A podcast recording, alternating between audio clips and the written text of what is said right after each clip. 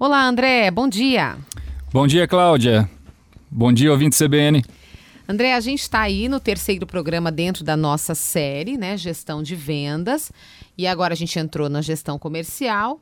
Você falou sobre dois pilares na semana passada, até vai fazer um resuminho aí para os nossos ouvintes que perderam o programa passado ou não se lembram exatamente. E hoje a gente vai falar sobre liderança. É o terceiro pilar aí, né? Perfeitamente, Cláudia.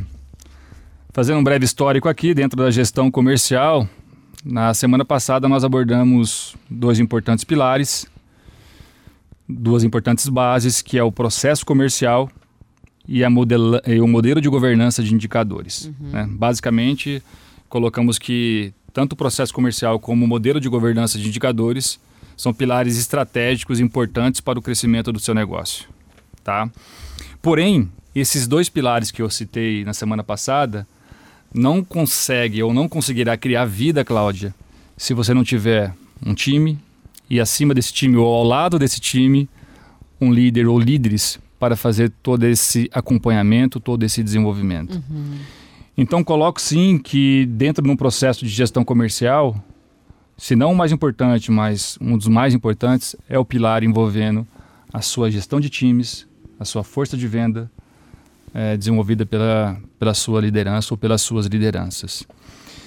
E quando a gente fala de liderança, a gente fala basicamente de alguns pontos que precisam ser tratados como importantíssimos dentro do desenvolvimento: inspiração, confiança, engajamento, todos esses, todas essas competências que nós colocamos e que estão né, é, mais do que claros aí em vários livros aí de, de acadêmicos, a gente precisa deixar muito claro que sem uma liderança forte e coesa, qualquer pilar, qualquer desenvolvimento dentro do negócio vai por água abaixo. O processo lá, o primeiro, vai por água abaixo.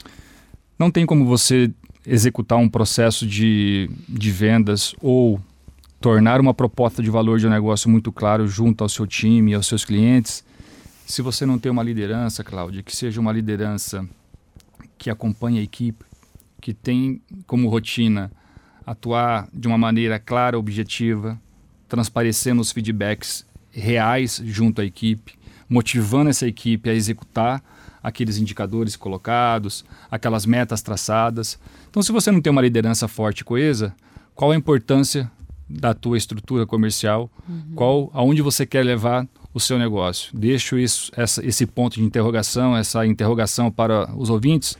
Como que você quer construir um time forte se você não tem um grande líder, um grande gestor dentro do, do seu ambiente? Tá certo. Bom, é, você sempre fala dessa questão do, do líder, né? Além de treinar a equipe para isso, ele precisa estar treinado, né? Para que esse processo que ele quer que seja executado com, com maestria aí, realmente aconteça.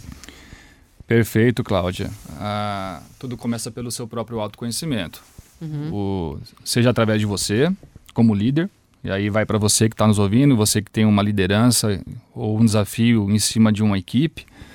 É sempre importante entender quais são seus gaps, quais são os seus pontos a desenvolver, quais são as competências que você, como líder, como gestor, precisa desenvolver, para que aí sim você se fortaleça e tenha ferramentas é, e competências para, para poder provocar diferenças na vida dos seus colaboradores. E aí, na semana que vem, a gente vai falar sobre os dois últimos pilares: interação com o cliente e tecnologia. Combinado. Obrigada, André, e até a semana que vem. Até a semana que vem, Cláudia. Um bom dia a todos.